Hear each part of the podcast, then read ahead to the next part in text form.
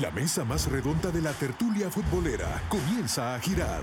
Gallardo, Don Bobby, Marcelo, Graciela, Eugenio, Membreño, El Rodro y Villalta. Wiri al aire. Una producción de Femenina, Fiesta, Tigo Sports y El Gráfico. Toque la papá.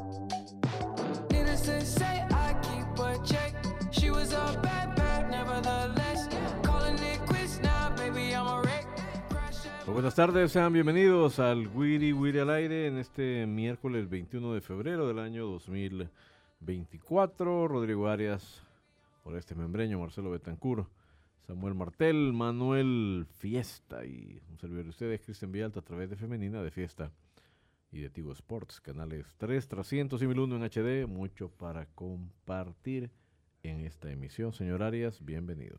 Qué gusto estar con ustedes y la gente que nos sintoniza una semana muy futbolera de selecciones. La femenina ya debutó. Ya, ya empezó la Copa Oro femenina, por cierto. Estamos esperando que nuestra querida selección debute Mañana, mañana contra Canadá. 8 de la noche. Es correcto. Señor Membreño, ¿qué tal? Hola Cristian, Eh, muy bien. Saludo a Marcelo, que pocas veces lo vemos por acá. Digo, nos vemos por acá, pero aquí estamos, de Rodrigo, Es cierto. y bueno, la gente que nos escucha y nos ve. Eh, sí, mucha información, mucho que hablar. Me, me han estado preguntando por lo del tema del partido contra Argentina. Todavía no, no se ha hecho oficial, ¿verdad? Eh, se está a la espera de, de hacerse oficial.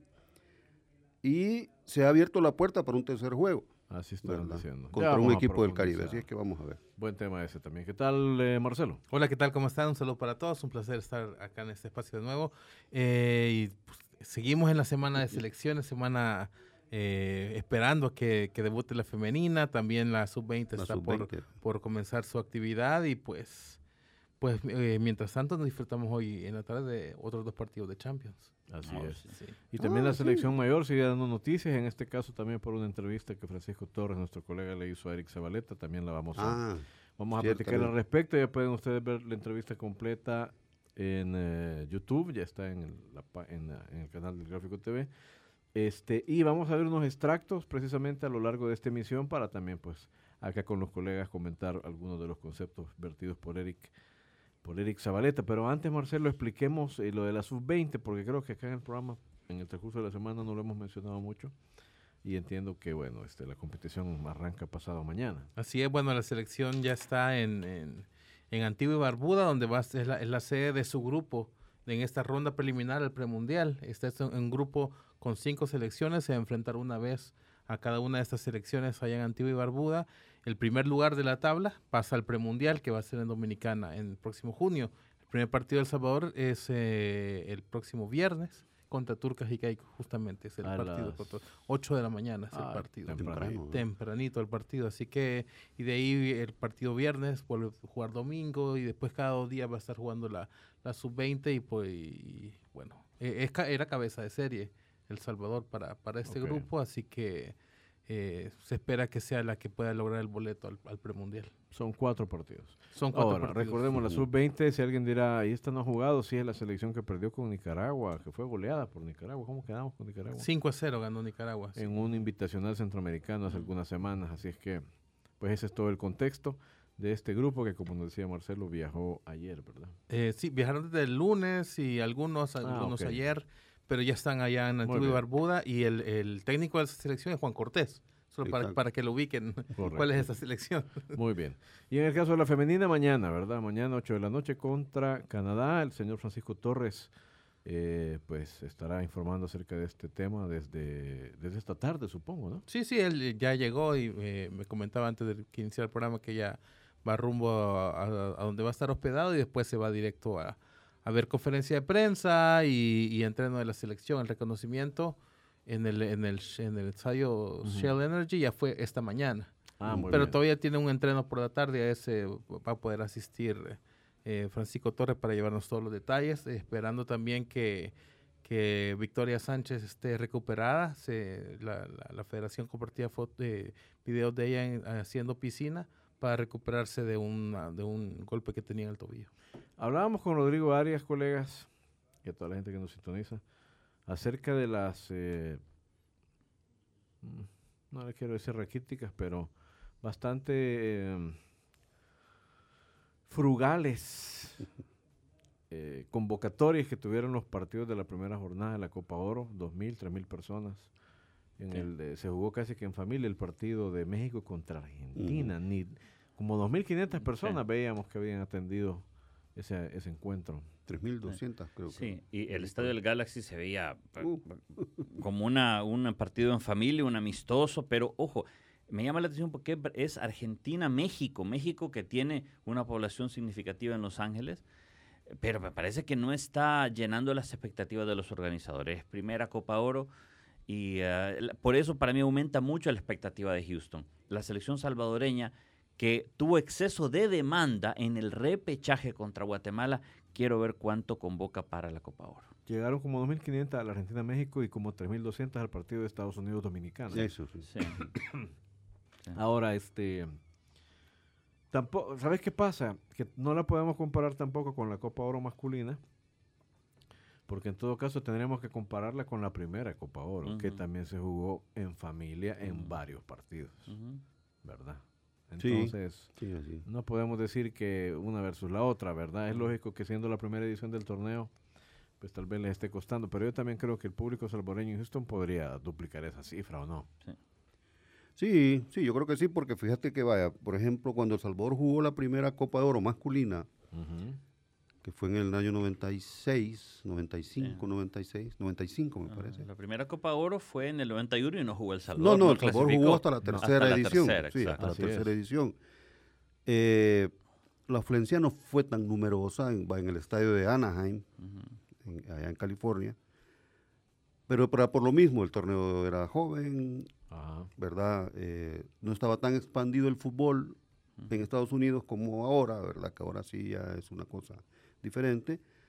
Pero eh, en esta primera Copa Femenina, eh, El Salvador puede tirar una expectativa hacia la comunidad con esta selección y teniendo esos antecedentes de que el fútbol ya es una, eh, un hábito, digamos, en, en la comunidad latina y, ¿por qué no decirlo, estadounidense también? ¿verdad? Así es que yo creo que es una buena oportunidad que ve- para que veamos o a los organizadores les va a tocar esa experiencia de ver a un equipo como El Salvador en Houston. Bueno, Yo creo que no se esperaban esa demanda que hubo en, en- en Los Ángeles eh, y creo que esa experiencia la va a ir sumando para las siguientes ediciones. ¿no? Además, si el partido del Salvador-Canadá, digo, al otro lado está la campeona olímpica, así que de verdad el espectáculo creo que está garantizado. Pero si hay una buena respuesta del público, hasta podría comenzar a tomar un poquito de forma el interés en una Copa Centroamericana de fútbol femenino.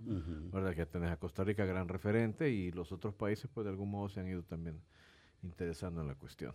Ahora, Rodrigo, pero en Estados Unidos sí, sí ya hay como una cultura de, de apoyo al fútbol femenino, ¿verdad? Sí, Es sí, totalmente. Sí, Sí, Unidos, total- sí. Incluso los, los amistosos previos Ese a los tema, mundiales, sí. hay homenajes a las grandes veteranas, han ganado cuatro mundiales, así es que sí hay una cultura. Pero me da la impresión que es la selección mayor eh, y mundiales Juegos Olímpicos. Eh. Creo que todavía no hay Copa Oro eh, metida en la cultura de los aficionados. Sí, Bueno, estaremos pendientes de eso eh, con Francisco Torres a partir de esta tarde, supongo. Pero eh, hablando de selección nacional mayor masculina, pues eh, es la que tiene la competición más lejana, pero siempre genera noticias. Y en este caso pues ha levantado bastantes comentarios, ¿no? Ya está también una, hay una nota resumen en la web de... Hay una, hay una nota resumen y también hay otras notas pequeñas que destacan eh, algunos puntos en los que hacía énfasis eh, Eric Zabaleta respecto a, a- a su pasado, su presente y su futuro, así lo definimos nosotros. Pues nada, vamos a compartir, tenemos varios extractos, los podemos ver algunos en este bloque, otros en el segundo bloque. Aquí conversamos un poco, es un tema que siempre da para una plática entretenida, así es que vamos a escuchar a través de Femenina y Fiesta y a ver a través de Tigo Sports un primer fragmento de la entrevista con el señor Eric Zabaleta. Adelante. there are so many questions that the Salvadorian fans have. But there's only one, after all, wants to know That is, if you're gonna come back to the national team, what can you tell to these fans? The truth of the matter is, I don't know. Um, I had a child, as you know, and I said at the time last year when I last spoke about this towards the end of last season that with the child, it's very difficult to go away. And like I said to you, this is 10 days, two weeks here, and it's difficult on my wife to go away for that long um, with a newborn. Um, but also at the same time, I think the national team is in a bit of a transition period. And for me, it's very important for young players to get experience if we are trying to play and plan for six, eight, ten years from now. Unfortunately, in in sport, you can only play for so long. I have played for 12 years. I, I don't see me playing in eight years. And so, between fatherhood, who's the coach, what's the culture, who are the players that are going, what are the goals of the team, I need more answers before um, a decision on that is made. So for now, I take it one day by day, one camp by camp, uh, but also trying to keep my body in the best physical condition possible so that whenever a choice is made, You are not close, or you want to ask some questions that because you want the answers that you to make your decision. well, since I've not returned to the national team, there has been two coaches. That's not stability. To win at the highest level of the national teams, you need stability. Right now, there is no stability within the team. The team has changed four or five times since I left. It's a whole new team every time. There's no stability there. Vamos, ahí escuchábamos esa primera, ese primer highlight de la entrevista y fundamentalmente lo que dice Zabaleta es que no ve estabilidad en el trabajo de la selección, que desde que él se fue del equipo han eh, llegado dos entrenadores, o se han sucedido dos entrenadores, que el equipo ha sido cambiado el roster entre cuatro y cinco veces, dice él. Y pues dice que él necesita más certezas para tomar la decisión de ponerse a disposición o no, de ponerse o no a la orden de la selección nacional. Menciona su momento personal eh, entre los eh, elementos a, a tomar en cuenta. Y bueno, él dice, necesito más información. Eh, Oreste Membreño, bueno, Ujú. porque bueno, aquí con los señores Arias y Marcelo ya de ayer estamos conversando al respecto, pero me tu opinión sobre este tema no me lo puedo ni imaginar, fíjate, tengo... Sí, ¿Por dó- dónde te pones respecto a este asunto y qué opinas de, de lo que plantea Zabaleta Orestes? mira, eh, es entendible lo del jugador, totalmente. Él está en su derecho de, de tener buenas condiciones. Él es un profesional, está en juego su imagen, juega en una liga donde tiene una exposición tremenda, ¿verdad? Y no va a venir a sumarse a un desorden. Eso lo deja claro él en su exposición, ¿verdad? Ahora bien, que si él decide no venir por eso, bueno, pero es la selección. Ese es el contrapeso, ¿verdad? Que es la selección y él ve también su carrera. Entonces, creo que es una buena disyuntiva para él, para él, ¿verdad? Eh, porque, digamos, yo también viera esas situaciones, pero yo viniera y las dejara en claro. Mire, yo vengo, pero esto está malo, esto no me gusta, esto aquí, ya. no decir no venir, yo vea. Por eso te digo, yo lo entiendo a él. Sin embargo, yo no termino de aceptar que él no venga. Pero tiene razón, o sea, está bien, está en su derecho. No quiero, no me pongo en contra de él, sino que yo lo veo de que a la selección, para mí sería bien difícil decirle que no, a una selección nacional. Eh, pero sí tiene razón él. Ha habido dos entrenadores que llaman a un grupo, llaman otro. Eh, es cierto, el desorden ha estado instalado en la selección. Ahora creo que se ha tratado de mejorar esa situación con el señor Dóniga. Creo que va pintando de otro modo, ¿verdad? La, la cosa, creo. Ojalá se mantenga así o, o que vaya mejorando, que vaya superando ciertas deficiencias que vimos eh, anteriormente. Y eso lo ven los jugadores. Y yo creo que es una parte, perdón, una parte de también de reclamar, ¿verdad? Si está bien, porque el jugador tiene que tener las mejores condiciones, el mejor ambiente de trabajo para venir, para hacerse cargo. Él no creo que ponga de excusa al, al hijo o a la hija, no sé si es, no. eh, sino que es un tema real de la vida y, así es, ¿verdad? Eh, que se dio circunstancialmente con el desorden. No sé si, si el desorden estu- no estuviera así tan a la vista, él hubiera venido aún teniendo al- a- a- recién nacido su, su bebé. Pero, pero yo lo entiendo. Yo la verdad lo entiendo. eh, a Eric es un buen jugador. Y él es sincero, dice, no estaba en forma, eh, no me he entrenado bien. Y está bien que él se quiera poner en forma, ¿verdad? Eh, pero como te digo, es de estar en los zapatos de él, ¿verdad? Eh, él dice una cosa y la realidad puede ser otra. Digamos, él tal vez él no quiere exponer algunas situaciones. Pero eh, si él cree que no está en forma, pues también es, el jugador debe ser sincero, decir, miren, no estoy en forma, profe. Y, A mí me queda otra Pero bueno, pregunta. a a mí me queda otra pregunta y es que digo, este, bueno, tenemos un jugador que plantea lo que plantea, que es bastante elocuente, que no se anda por las ramas y dice esto, esto y esto. Entonces, ante estas situaciones y este desorden tengo mis dudas.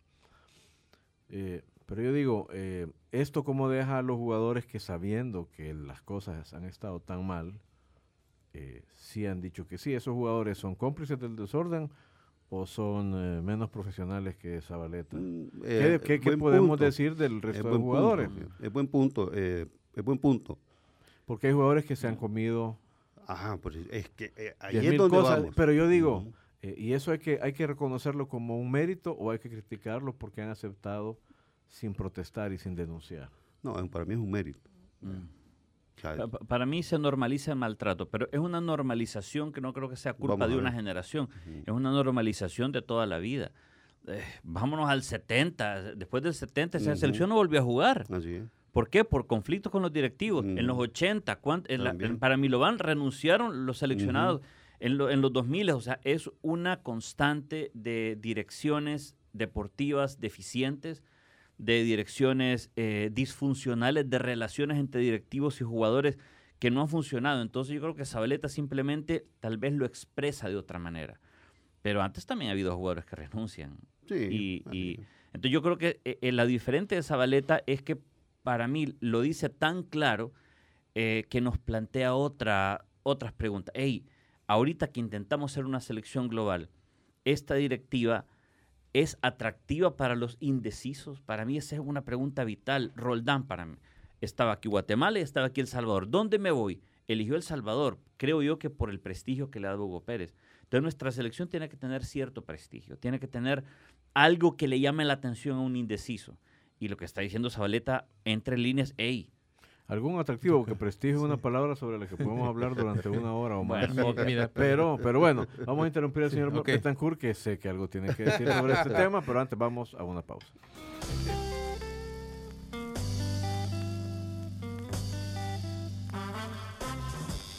No le cambie. Vendemos y volvemos. Wiri Wiri al aire.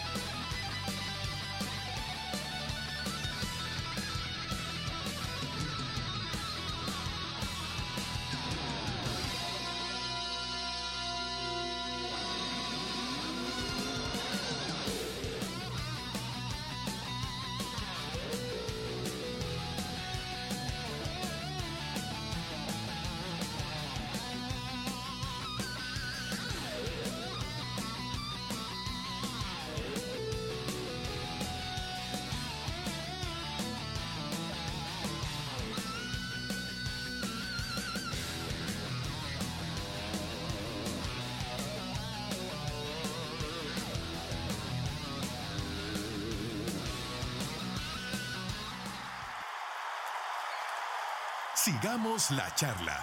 Wiri Wiri al aire.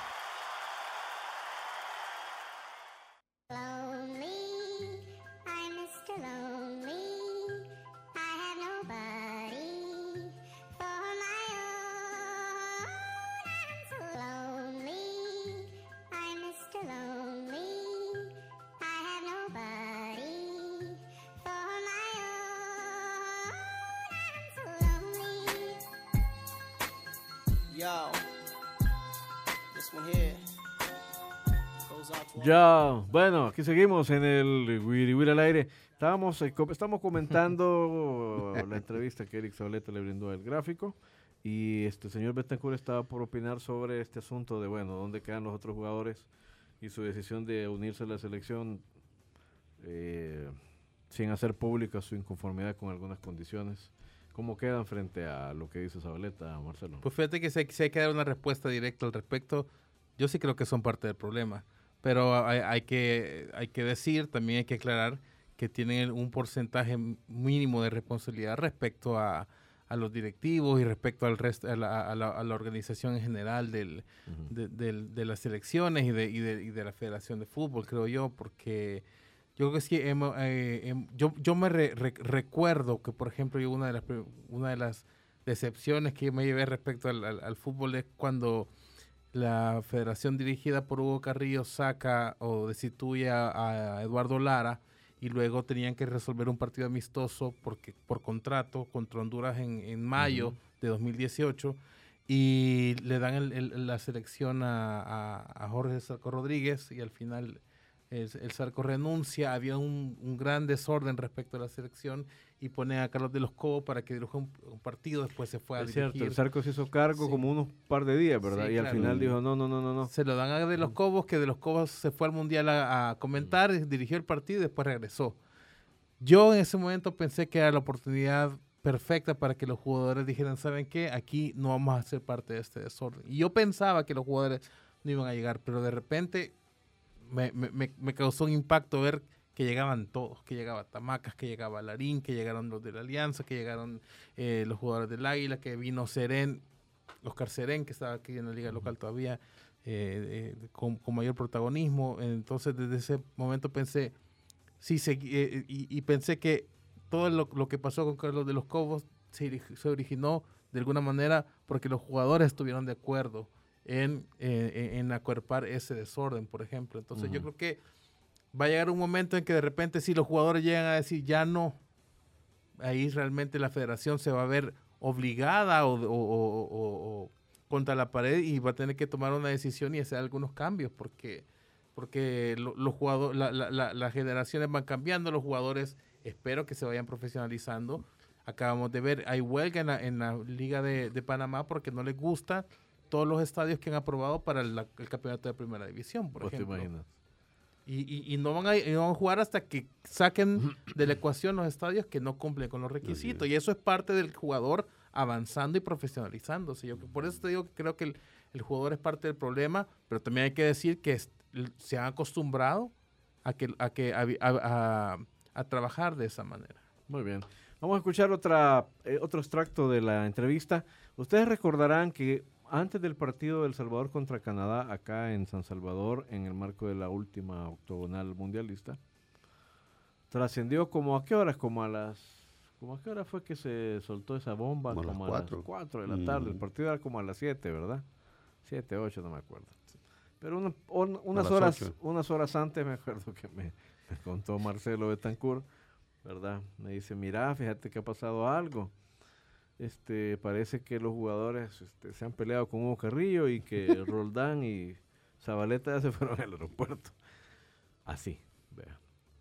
Y bueno, yo ni me quiero imaginar todo lo que pasó después para que eh, el equipo y el cuerpo técnico y no sé quién más apagaran el incendio y vinieron los jugadores y fueron parte de- del encuentro. Pero quedó como en la nebulosa, ¿verdad? Y solo por pedacitos hemos ido reconstruyendo qué fue lo que pasó, qué fue lo que les dijo, qué le respondieron y cómo se pegó todo ese asunto. Pero por fin Zabaleta abona de parte de los protagonistas de la historia qué fue lo que ocurrió. Vamos a escuchar esa parte y a ver también esa parte de la entrevista. No, it's not true. We were a team. the decision was made not by Roldan and myself. The decision was made by by No, no, I- everybody. I- Roldan and I think we were the only three players to leave the the camp uh, because we need to, to show an example that you cannot treat us players like this. And ultimately, yes, the, this is not about the money. Um, ultimately, the reason that I and Roldan showed up to go to the national team was not for money, um, and it was about respect. And when you are a man and you look somebody in the eye and you tell them, uh, "I will pay you for something," and then you tell them, "No, I won't anymore," you no longer have respect. And I want the culture of that locker room of that team to be uh, that they feel respected. And I think there were too many occasions before I was there that they were disrespected. And I wanted to That show was- them that that they one. could be respected. You said there was two or three times that that was not respected. Yes. Another one? Another one of disrespect. Yes. Well, after the game, we don't have water and the federation. You think somebody turned the water off? I don't know. There were very many moments where you know the money came late, or the fields weren't taken care of, or whatever it may be. But look, it is what it is. You know, I, as I don't care if you do your best and you try your best to provide whatever you have, even if it's not the most conditions. That's no problem for me.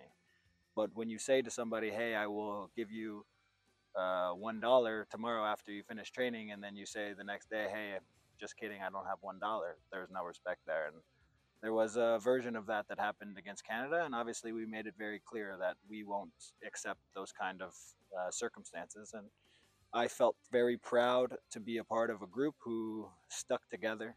They showed that that was a group that cared about each other, and uh, we were strong in that moment.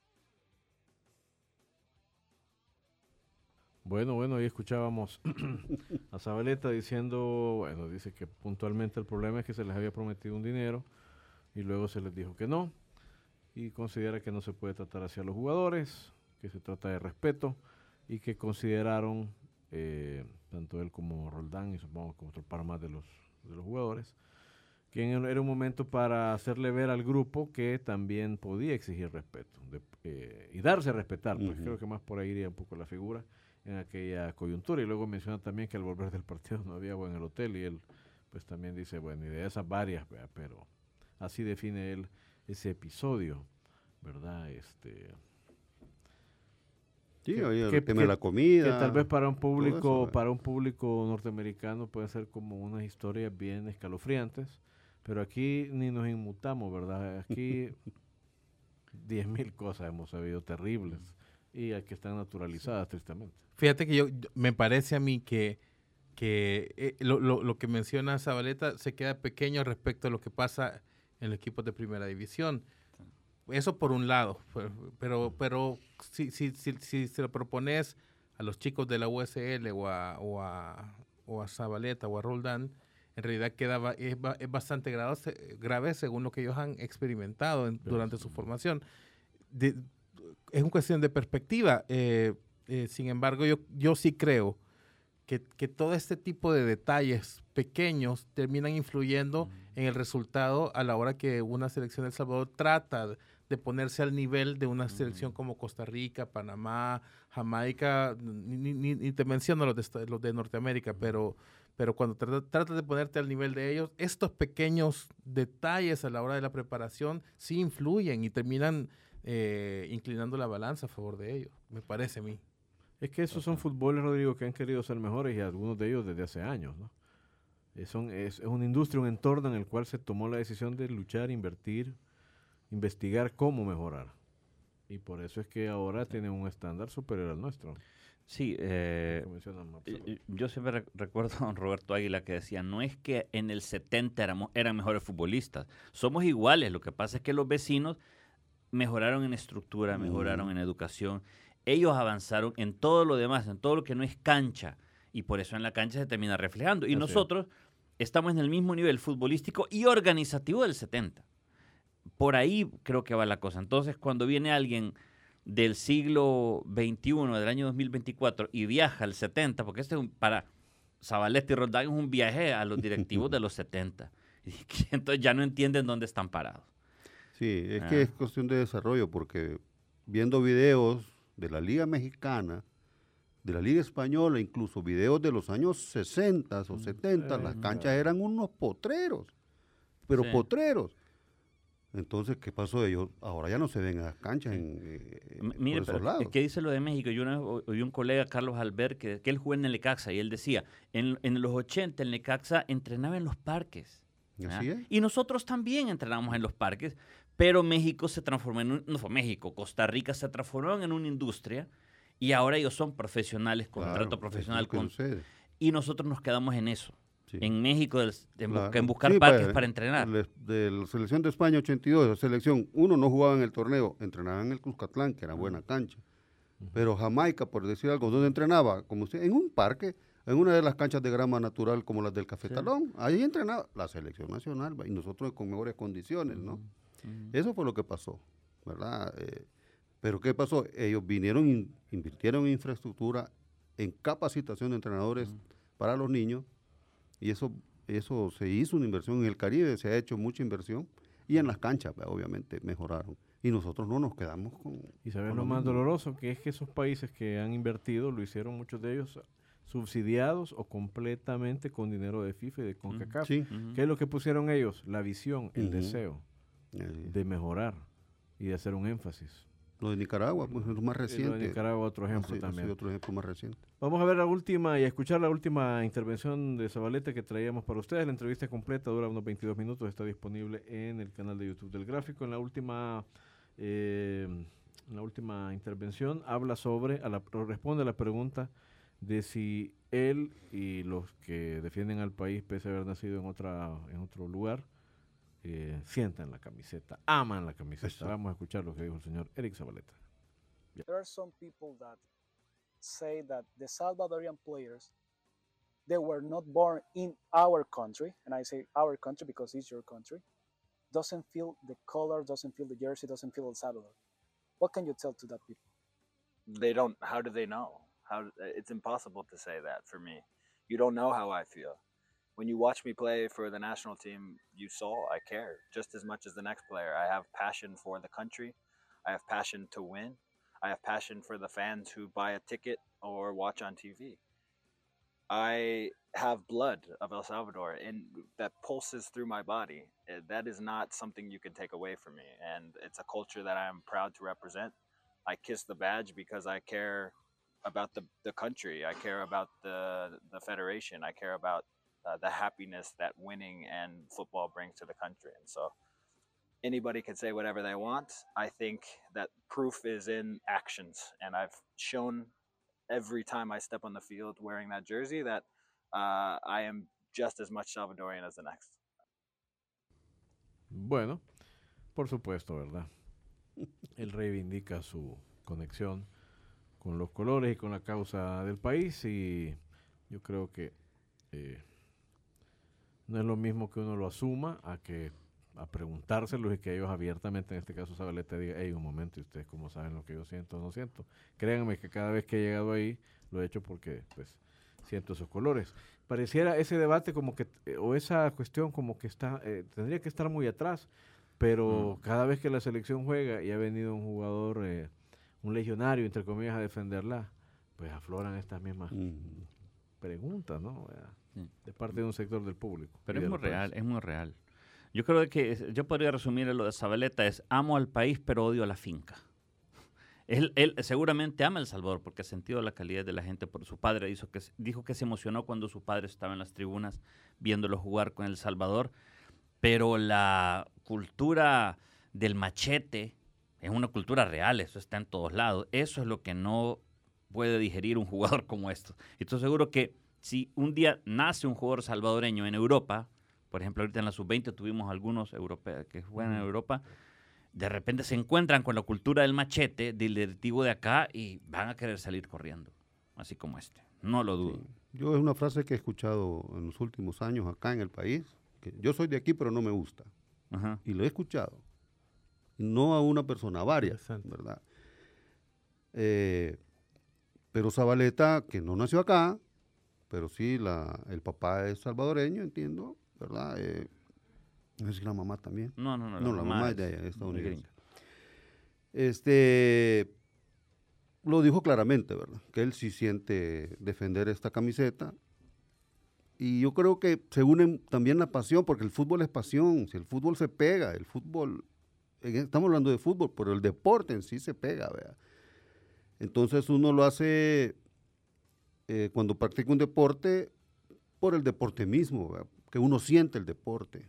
Ahora, si está el país de por medio, con mucha más razón, ¿verdad? te va, te vas a ir a romper a una cancha por una camiseta de un país. Pero porque el que juega fútbol juega porque le gusta, no porque le pagan. Y es que eso es, está clarísimo, ¿verdad? No quiere decir que no va a cobrar, obviamente, pero, pero el fútbol tiene eso, el fútbol tiene ese ingrediente que, que, que se pega, ¿verdad? se pega y hay que salir a dar lo mejor en la cancha, a, a pasarle por encima al rival, qué sé yo, todo eso se une. Y si te pones la camisa de la selección, pues.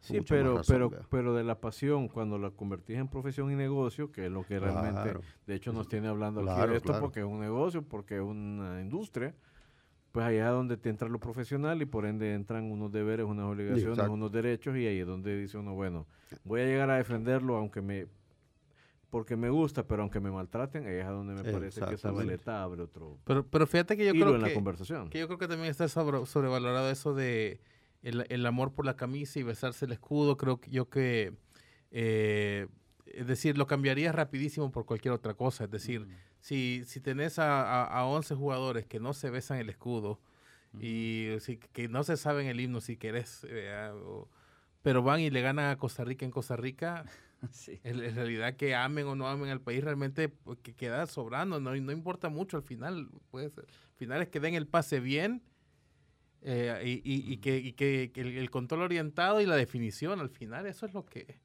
eh, más que el, el hecho de decir cuánto amas al país, yo creo que el tema de que sienten los colores o no, eso está, no hay un barómetro que te, que te permita Pero es que decir. mira, todo va unido. Sí. Porque vos podés amar de- exageradamente a tu país, pero, pero no puedes dar un pase. Ujú. Sí, o sea, también, pero o sea, mira, yo te digo, e- es, que, mira, ¿cómo te pudiera explicar, Marcelo? Es que es bien difícil Sí. explicarlo, porque el que nunca se ha puesto una camiseta de la selección, no todos la besan. Sí. Eso también. Hay una, Mira, hay, hay, hay una pelota de cosas ahí entre Sí, hay un montón, un montón de cosas. Ahí en la, en- en la redacción misma hay personas que viven los partidos de la selección de manera muy distinta.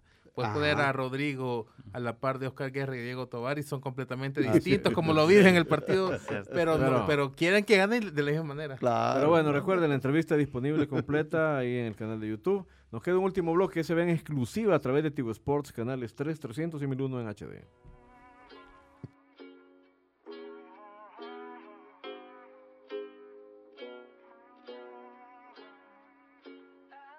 Yeah, I'm gonna take my town road. I'm gonna ride till I can't no more. I'm gonna take my horse through the old town road. I'm gonna ride till I can't no more. I got the horses in the back, horse stock is attached.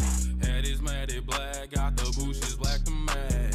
Riding on a horse, ha, you can whip your Porsche. I've been in the valley, you ain't been up off that porch. Now, can't nobody tell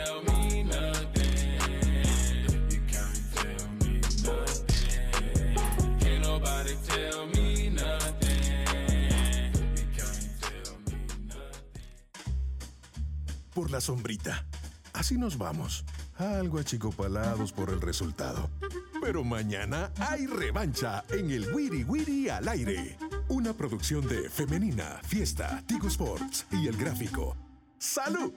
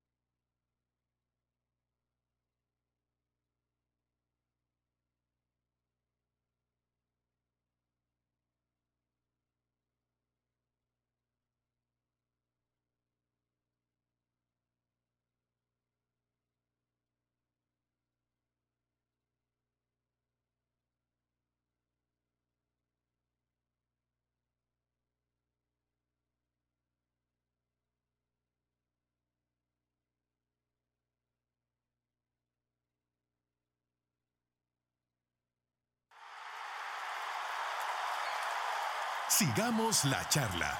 Wiri Wiri al aire.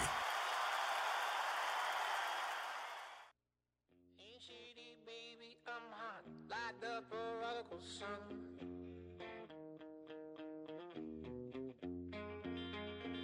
a Bartolini, meeny, money, mo, and flower. You're the chosen one.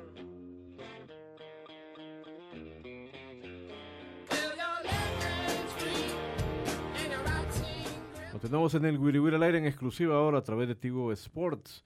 Recuerden disfrutar de la Copa del Campeonato Mundial de Fútbol Playa a través de la señal de Tigo Sports, canales 3, 300 y 1001 en HD. Hoy hubo pausa, ¿verdad? Hoy hubo descanso en el Mundial de Playa. Así es. Pero así es, mañana se reanudan los partidos de la fase de grupos. Sí, sigue todavía. Bueno, Continúa. muy bien. Óiganme, también hoy arranca, hoy arranca la MLS, ¿verdad? Miami Salt Lake a las 7 de la noche. Sí. Bueno, pues para conversar sobre este tema y pues también para indagar sobre eh, por dónde andan las, a quién se le está poniendo la ficha como favoritos para esta temporada de la Major League Soccer, vamos a conversar con nuestro colega, el señor Jaime Macías, analista de la MLS y periodista de Apple TV. Hola, y distinguido hijo del Ecuador. ¿Ah? Hola Jaime, ¿cómo estás? Bienvenido, te ¿Cómo saludan Rodrigo Orestes, Marcelo y Cristian. ¿Qué tal Jaime? ¿Cómo estás? Conversar con ustedes. Un, un gran saludo. Bueno, igualmente, un gran abrazo, un gran abrazo, Jaime. Eh, ¿Cómo arranca la MLS? ¿Con qué expectativas? ¿A dónde pones tú el foco? ¿Dónde crees que puede estar la principal noticia a lo largo de la temporada que está por iniciar, Jaime? Es difícil hacer una, digamos, una, eh, una, una, una previa pensando en la, la temporada completa, muy larga, estamos a final de febrero, y el campeón se lo va a conocer en diciembre. Eh, pero, pero también es una liga que, eh, si algo nos ha mostrado, es que es extremadamente pareja.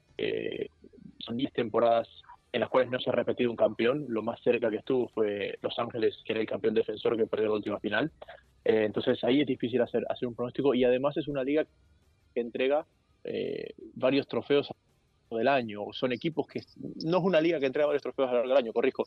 Son equipos que, que tienen la posibilidad de ganar varios trofeos a lo largo del año, que son el, el mejor de la temporada regular, el mejor, el campeón de la League's Cup y por supuesto el campeón de la MLS. Entonces, esencia de, de, de, de, de las ligas europeas, donde sí, puedes ganar tres trofeos, pero los, los trofeos se, defin, se definen en cuestión.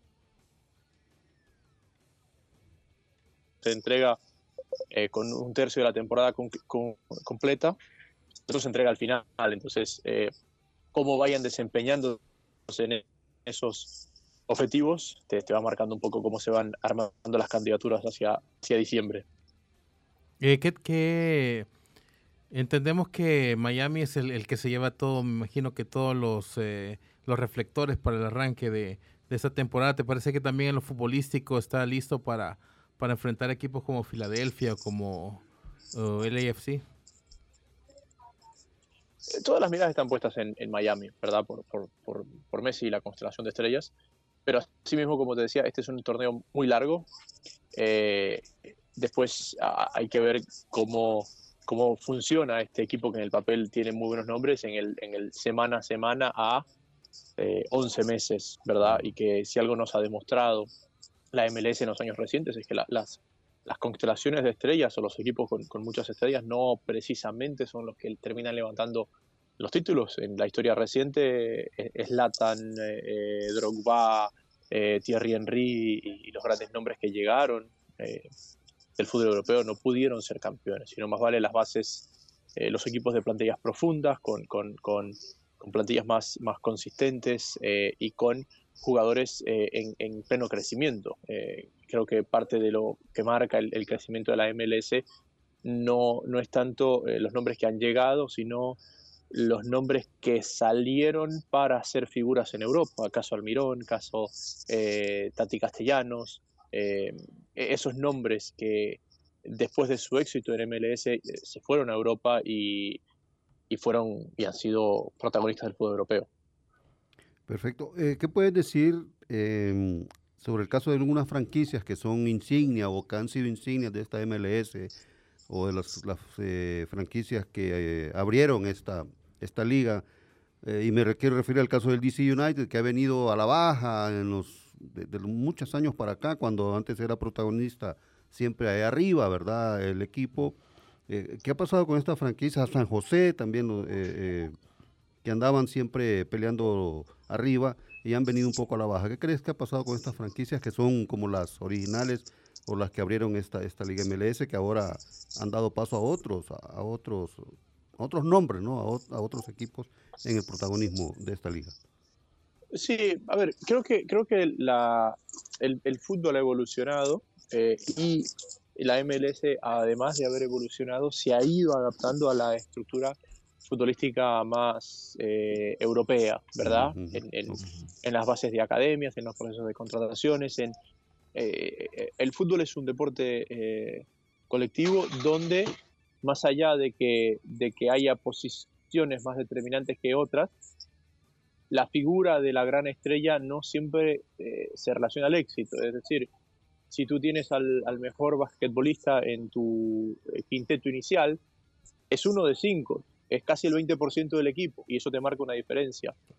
Eh, en eh, la NFL, eh, si tú tienes un gran quarterback, más allá de que es un deporte donde en campo están más de 20 jugadores durante el partido, pero ese señor tiene un factor diferencial. En el fútbol, tú puedes ser el mejor del mundo, pero igual necesitas que los otros 10 estén a esa altura. Entonces me parece que en esa evolución del fútbol y en ese, en ese eh, camino de la MLS un poco más a, a lo que es la élite de- del fútbol europeo, les eh, fue más fácil a aquellos equipos nuevos entrar con esa filosofía que a aquellos equipos antiguos re- reinventarse, ¿verdad? Porque Sí. una, es más fácil arrancar de una forma que tener que cambiar a mitad de camino y sabemos lo, lo difícil que es los cambios dentro del, del de- fútbol y del deporte. eh, y creo que va por ahí, porque de los equipos tradicionales, fíjate, para mí el que mejor lo ha hecho esa transición es eh, Columbus Crew, el vigente campeón. Pero si nos ponemos a ver, eh, Columbus Crew, de aquellos históricos, quizás nunca fue uno de los grandes candidatos. Columbus, Sí. a, a partir de, de- de- de los últimos años, es que ha estado peleando arriba, al punto de que dos de sus tres campeonatos han sido en los últimos cuatro años. Eh, Jaime, ¿cuáles son los... eh, quiero tu top 5 de los equipos más atractivos de la MLS. Sabemos de que el Inter de Miami lo es, pero me refiero no los mejores, los más sexys, los más atractivos para la gente.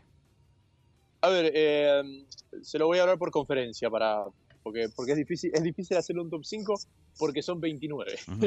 es por número, no por eso. Pero, por ejemplo, hay- hay, dos equipos en el, en el oeste que a mí me gustan mucho.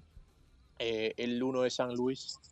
Eh, es un equipo tremendamente intenso, dinámico, de ida y vuelta.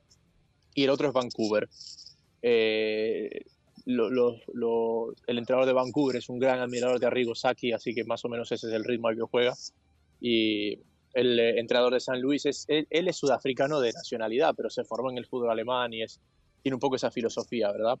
Eh, Los Ángeles yo le pondría como un asterisco porque Los Ángeles viene siendo ese equipo tremendamente atractivo, pero después del el título y la final del año pasado ha cambiado muchísimo en cuanto a su plantel. Entonces no sé cuán rápido pueda volver a ser ese equipo atractivo. Y después en el, en el, en el este, Atlanta viene jugando muy bien, el equipo de Gonzalo Pineda. Es más, me parece que el mal se- primer semestre del año pasado hizo que no lleguen más fuertes a los playoffs porque el segundo semestre fue muy bueno. Eh, Columbus sigue siendo un equipo muy atractivo y, y les cuento, el, el año pasado Columbus terminó jugando con un central. Era un equipo que jugaba solo con un defensor central y, y acompañaba a la línea defensiva con laterales o mediocampistas de lo, de lo ofensivo que era.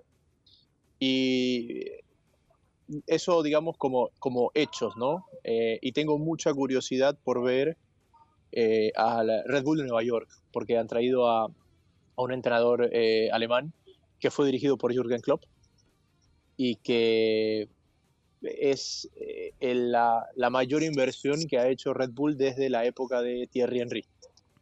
Entonces, estamos hablando de, de- de un equipo que ha movido la chequera de cara a esta temporada. Eh, y la ha movido bien, ¿verdad? Porque cuando uno ve la nómina, no, no, no hay nombres que uno diga, ah, mira, ve, este está aquí. Pero van en esa línea, ¿no? De, de dar un salto de calidad. Formidable, Jaime. Pues nada, gracias por esta ventana que le has abierto a nuestra audiencia acerca del inicio de la MLS. Y pues nada, un abrazo, gracias por tu tiempo y tu generosidad con nuestro programa, Jaime. Encantado, a la orden. Cuando me necesiten, aquí estamos. Gracias. El señor Jaime Macías, analista de la MLS, periodista de Apple TV. ¿Qué pasó, mi estimado? Ah, muy bien. Cuatro minutitos. Ahora hay cuatro salvadoreños confirmados para disputar esta edición de la MLS. Es correcto. Alex Roldán, que siempre juega como lateral derecho en Seattle Sounders. Seattle Sounders siempre es un equipo que es Sí. protagonista. Eric Zabaleta, central del Galaxy, eh, a quien, bueno, veíamos de que está todavía en pretemporada, pero que espera de que esté sano para esta, esta nueva campaña. El portero Tomás Romero de la selección que eh, venía jugando en Toronto, ahora está en New York City, en Nueva York, FC, es un nuevo equipo. Y Jeremy Garay, el volante eh, de la selección también, que está en DC United. Perfecto.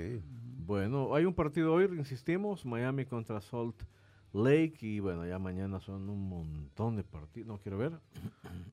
No, Sí, hoy es un el- partido y luego la fecha se disputa entre el 24 y el 25, perdón.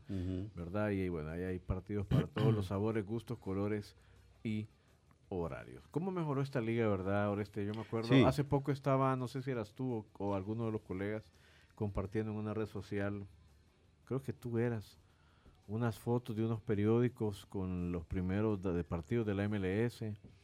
Ah, sí. Yo me acuerdo cuando arrancó la MLS y que de hecho la, la perspectiva general era de mucho descrédito, ¿verdad? decíamos, nah, la MLS. Y además con algunos inventos de los shootouts y otra serie de cosas. Exactamente. Pero cómo le fueron encontrando lado al espectáculo y bueno, ahora yo creo que es, es un producto redondo. Sí. Claro, si nosotros le teníamos atención, le poníamos porque, vaya, Mauricio Cienfuegos, Díaz Arce, El Zarco y Cerrito fueron partícipes de la inauguración de esa liga. Eh, fueron ellos contratados El allá. primer gol lo metió Dejarse, ¿no? De, de la MLS. Creo- No, no Winalda. Ah, Sí. bueno. Un partido de. Me acuerdo Díaz lo Arce creo que fue el primer campeón goleador de la MLS. Ah, el primer Sí, campeón goleador eso. Me Sí, parece que sí, sí, fue. puede ser, Entonces, puede eh, ser. y dejaron su marca bien puesta, ¿verdad? Todos ellos, Sí. ¿verdad? Y bueno, de hecho, todos se quedaron viviendo allá en Estados Unidos, ¿verdad? Hicieron vida allá porque su carrera fue fructífera en todo sentido. Entonces se vuelve atractiva no solo para el aficionado, sino que para el jugador también. Quiere llegar a la MLS a jugar ahí porque, pues sí, ahí está el negocio, ¿verdad? entre comillas, como decimos. Eh, ha habido otros jugadores que no entienden eso, que ha habido, me acuerdo yo a Cristian Castillo, ¿verdad? Que son algo innombrables estos jugadores, pero no quería firmar contrato con el DC, que lo estaba pensando. ¿Cómo que lo estás pensando? Le dije yo, sí, allá está el, el futuro. ¿verdad? Entonces, imagínate a estas alturas cómo está ya esta... Sí. sí. Pero ya, ya no hay partidos con rayas de, de las yardas del fútbol Sí. americano. No, ya no, eh, ya ajá, no. todo eso. Eso, ¿verdad? Fue esa, esa fue la imagen del fútbol norteamericano 40 años. Sea, Sí. Sí. Por cierto. Sí, precisamente Años 70, todo eso. 80, Hasta esos pequeños detalles, 90 fíjate, hablan de cómo ha ido progresando esta liga. Y ahora las inversiones que hay, ¿verdad? Eh, puchica. Ya casi, ya casi ves la lista de los partidos y ya no está el Tampa, Mutiny, Sí. ya no está ajá. el, eh, Ah. bueno, había el, Miami Fusion. el estaba- Dallas Burn tampoco Dallas no está, Burn, hubo, varios que no. Sí, sí. Y los Metro Stars. Y fíjate cómo es la cosa. Solo hablamos que es la liga, que es la MLS, que es la liga, la liga. La federación no la mencionamos, pero para nada. ¿Por qué? Porque es una liga bien organizada. Es una empresa. Es Es una empresa, empresa. pero te digo, y aquí no le echan la culpa a la federación, los de la liga a la federación, cuando una liga la que debe funcionar, la liga como tal. Bueno, antes de irnos, recordarles que además de que hay fútbol de Champions eh, europea, también hay fútbol de Champions de la CONCACAF. Saprissa recibe hoy al Philadelphia Union a las 9 de la noche. O no, ese partido Ah, fue fue- ayer, perdón. ¿Cómo sí. quedaron? Eh, no sé, pero vi un gol rarísimo. Pero bueno, el Cavalry juega contra el Orlando City hoy a las 9 de la noche. El Independiente de Panamá recibe al New England Revolution a las 7 de la noche. El Estelí del señor Arias ya está eliminado. Se quedó sin equipo. Sí, Pasen, eh, pero Sí, bueno, está bien, señor aquí Arias. el Saprissa perdió 3-2 contra el Union y les recomiendo ver el gol. Bueno, Ya van a lo ver. veremos. Muy bien. Pero bueno, su- sus equipos se quedaron fuera, los equipos nicaragüenses. Pese No, mi, que, mi herediano. Pese a que hasta la victoria siempre. Mi, pero bueno. mi herediano está no, ahí. no, no, tiene vergüenza. Mi. Herediano. Vámonos mejor. Buenas tardes para todos. por la sombrita. Así nos vamos, algo achicopalados por el resultado. Pero mañana hay revancha en el Wiri Wiri al aire. Una producción de Femenina, Fiesta, Tigo Sports y El Gráfico. ¡Salud!